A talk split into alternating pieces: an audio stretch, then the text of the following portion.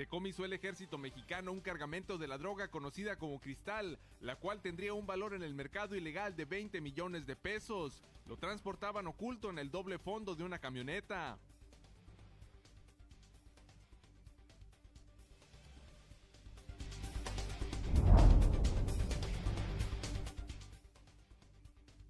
Además de la liberación de la caseta de peaje de playas de Tijuana, el gobierno federal tendrá que entregar toda la autopista escénica, incluyendo las casetas de San Miguel y playas de Rosarito, afirmó el gobernador Jaime Bonilla Valdés.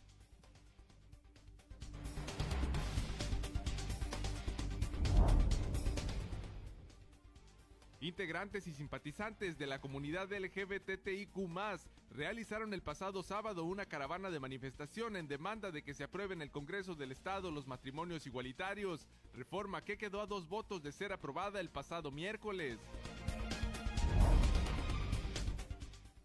El que fue calificado como el bache más famoso de Ensenada y cuya imagen se hizo viral en el 2019 fue totalmente exterminado y se espera que por muchos años no vuelva a aparecer en el cruce de las calles Sexta y Guadalupe tras concluirse las obras de reparación de dicho cruce vial.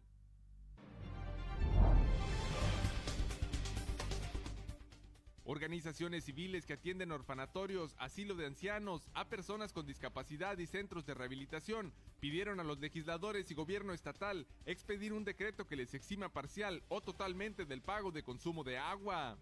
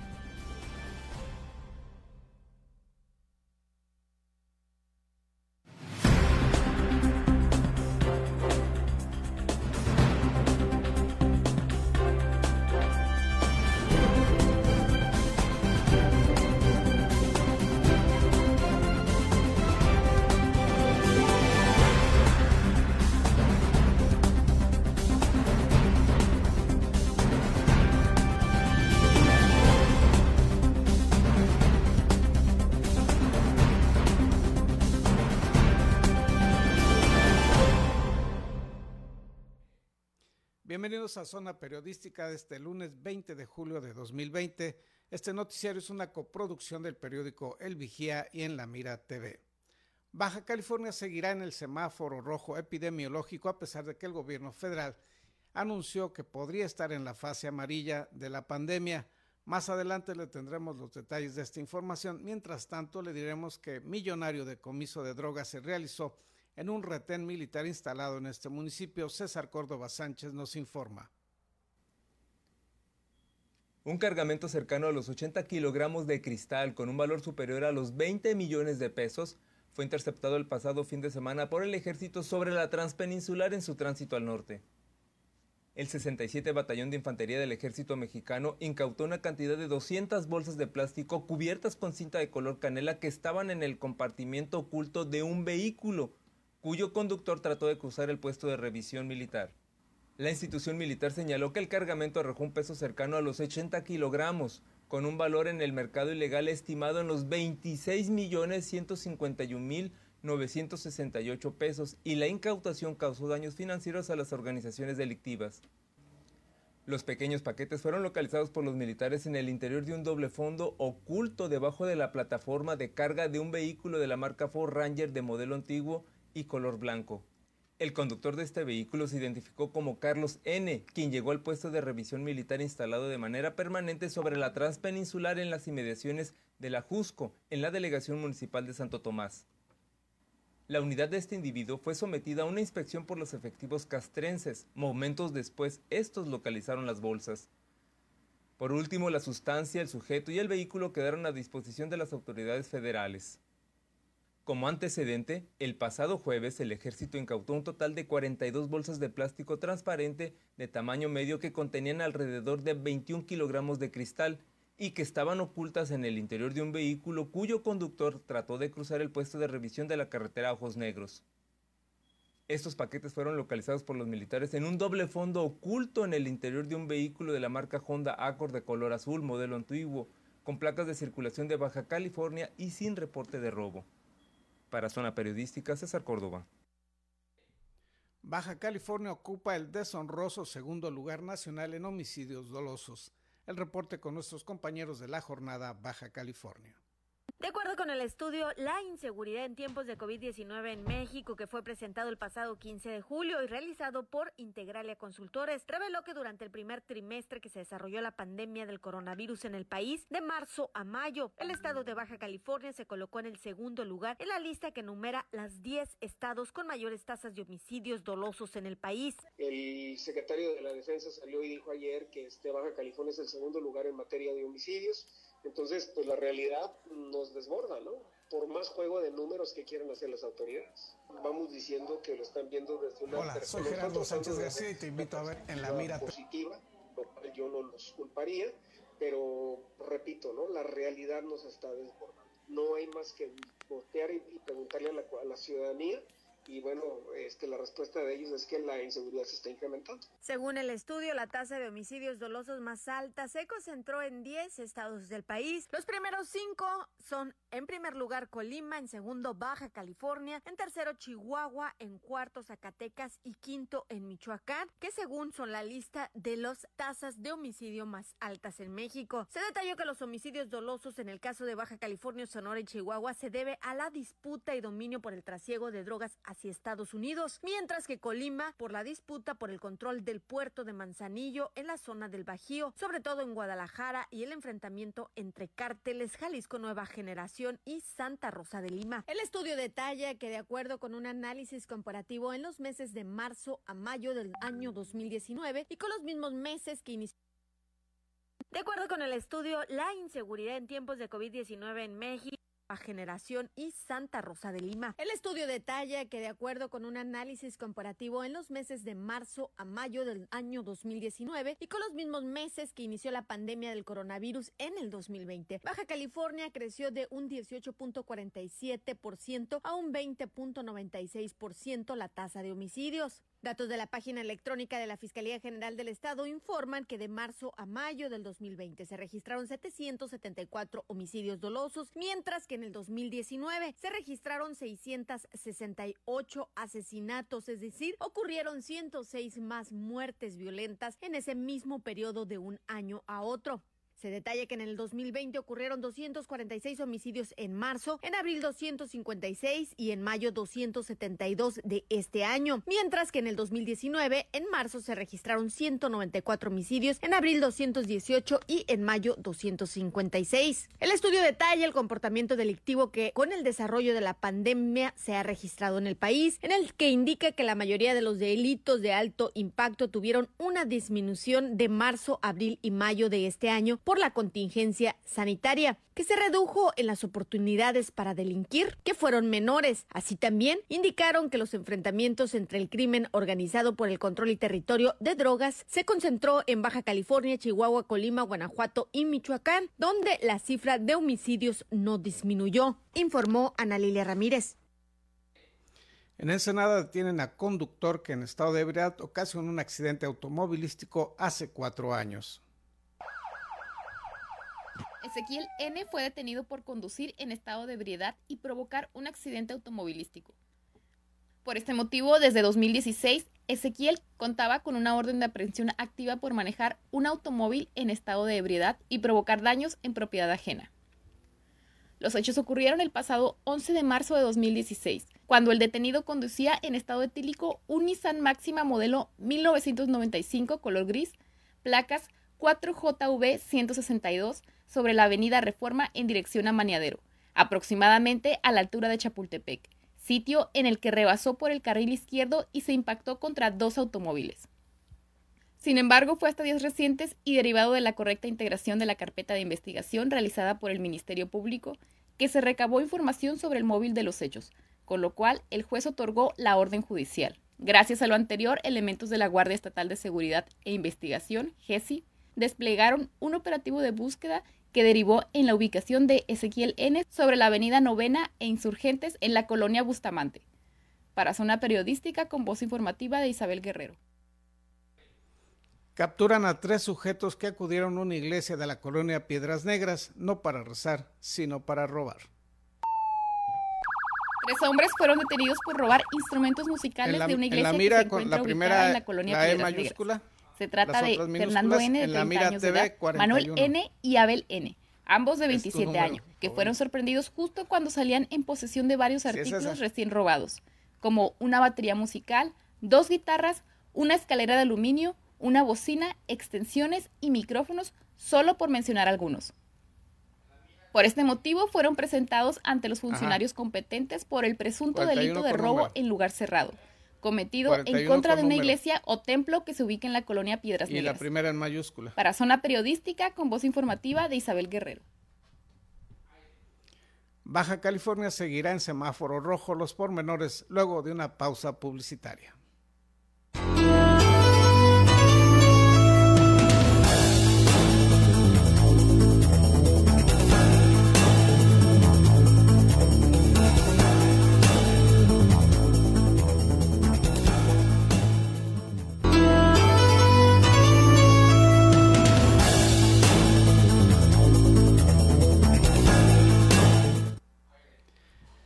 Baja California seguirá en semáforo rojo a pesar de que la Secretaría de Salud a nivel federal haya avisado que podríamos pasar a la fase amarilla.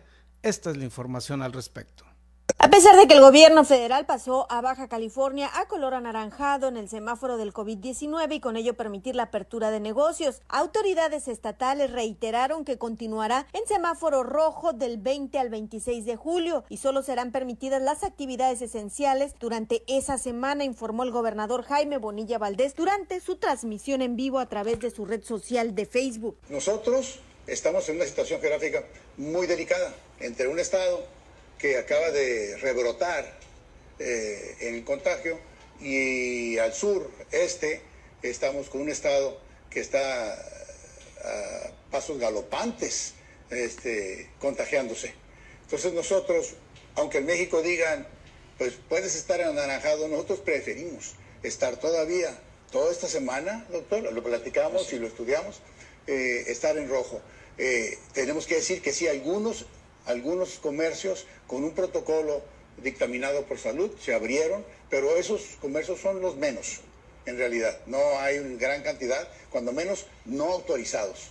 Y pues la Secretaría de Salud a través de COEPRIS, la Secretaría de Trabajo a través del secretario Montezuma y la Secretaría de Economía a través del secretario Mario Escobedo, eh, se están, están monitoreándolos. Eh, pero eh, es un verdadero problema. O sea, se tiene que entender que está habiendo en el mundo rebrotes. Estados Unidos es, una situación eh, increíble. Bueno, vieron ustedes ahorita 151 mil en las Américas en un día. Entonces, y en Américas, pues, la última vez que vi estábamos nosotros. La decisión del mandatario estatal dijo que era para evitar rebrotes y colapsos hospitalarios en Baja California, tras estar el estado en medio del estado de California, donde el rebrote de casos de coronavirus alcanzó hasta los 383.194 contagios y también en California alcanzó las 7.697 muertes desde que inició la pandemia. Y en el caso de Sonora, se tiene el registro de 13.721 contagios y 1.271 muertes a causa del virus, así como una población altamente de migrantes con la que cuenta Baja California, con los estados con mayor número de casos acumulados como lo son la Ciudad de México, el Estado de México, Tabasco, Veracruz, entre otros estados. ¿Cuántas camas disponibles tienen en el IMSS? 190 pacientes, para 190 pacientes hay camas disponibles ahorita en el IMSS.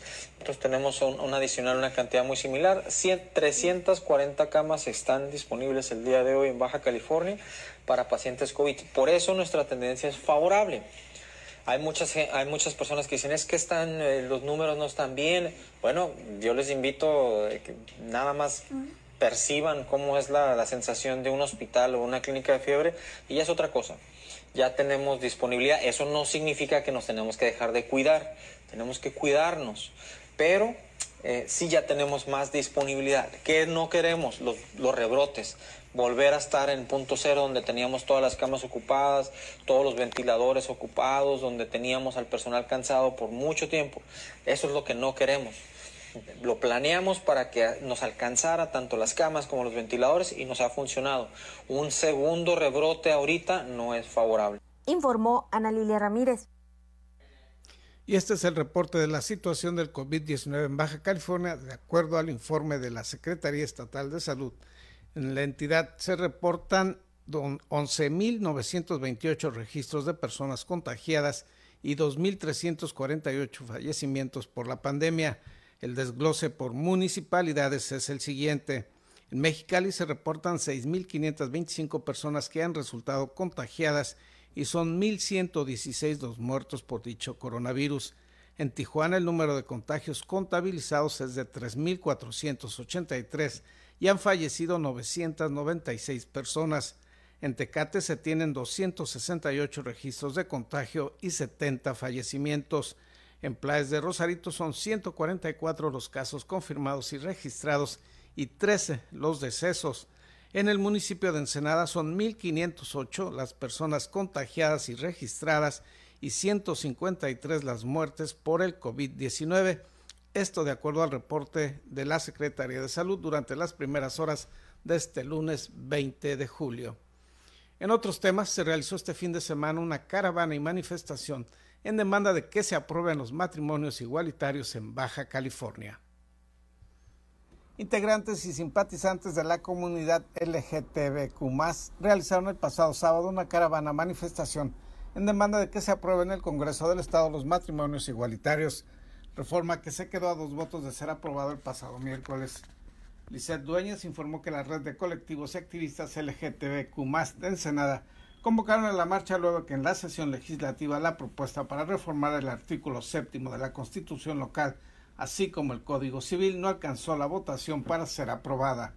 Bueno, estamos reclamando que se reconozcan los derechos que ya los reconoció la Suprema Corte desde el 2015 para todo territorio nacional, la igualdad de derechos y el respeto a los derechos humanos de la comunidad LGBT. La marcha vehicular inició en la Plaza Cívica de la Patria y avanzó por las avenidas Ruiz Juárez y Reforma y concluyó en el centro de gobierno. Durante su recorrido al llegar a la glorieta de las avenidas Juárez y Reforma, se bloqueó por unos minutos la circulación y se colocó una ofrenda floral en el monumento a Benito Juárez. Y venimos a dar honores a la esfinge, a la representación de un hombre que luchó precisamente por los derechos, por los derechos de que viviera una república, de que viviera un país, de que viviera un pueblo. En ese lugar se emitió un breve mensaje en el que se destacó que el benemérito de las Américas estableció que las leyes mexicanas deben aplicarse sin distinción y sin discriminaciones, exigencia que es coincidente con la de los grupos manifestantes. Somos ciudadanos que también pagamos impuestos, somos ciudadanos que eh, votamos también cada quien por su partido de preferencia y pues lo que queremos son que ellos pongan sus posturas firmes, sean a favor o sean en contra. Para eso se les paga. El pasado miércoles en la sesión legislativa el dictamen que reformaría la legislación local para autorizar los matrimonios entre personas del mismo sexo tuvo una votación de 15 votos a favor, 3 en contra y 7 abstenciones, pero por tratarse de una reforma constitucional se requería de un mínimo de 17 votos a favor. En dicha reunión se acordó que nuevamente se podría presentar esta reforma en el actual periodo legislativo, ello en la búsqueda de reunir la votación mínima requerida para poder ser aprobada. Informó para Zona Periodística Gerardo Sánchez García terminan con el que fuera el bache más famoso de Ensenada, el que se ubicaba en el cruce de las calles Sexta y Floresta. Le daremos los detalles de este exterminio luego de una pausa publicitaria.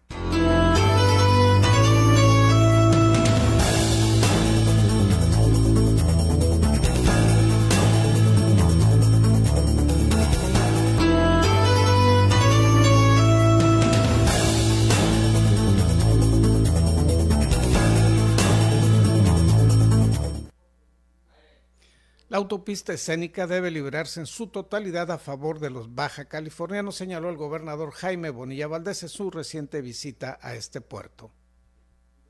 Además de la liberación de la caseta de peaje de playas de Tijuana, el gobierno federal tiene que entregar toda la autopista escénica, incluyendo las casetas de San Miguel y playas de Rosarito, afirmó el gobernador Jaime Bonilla Valdés.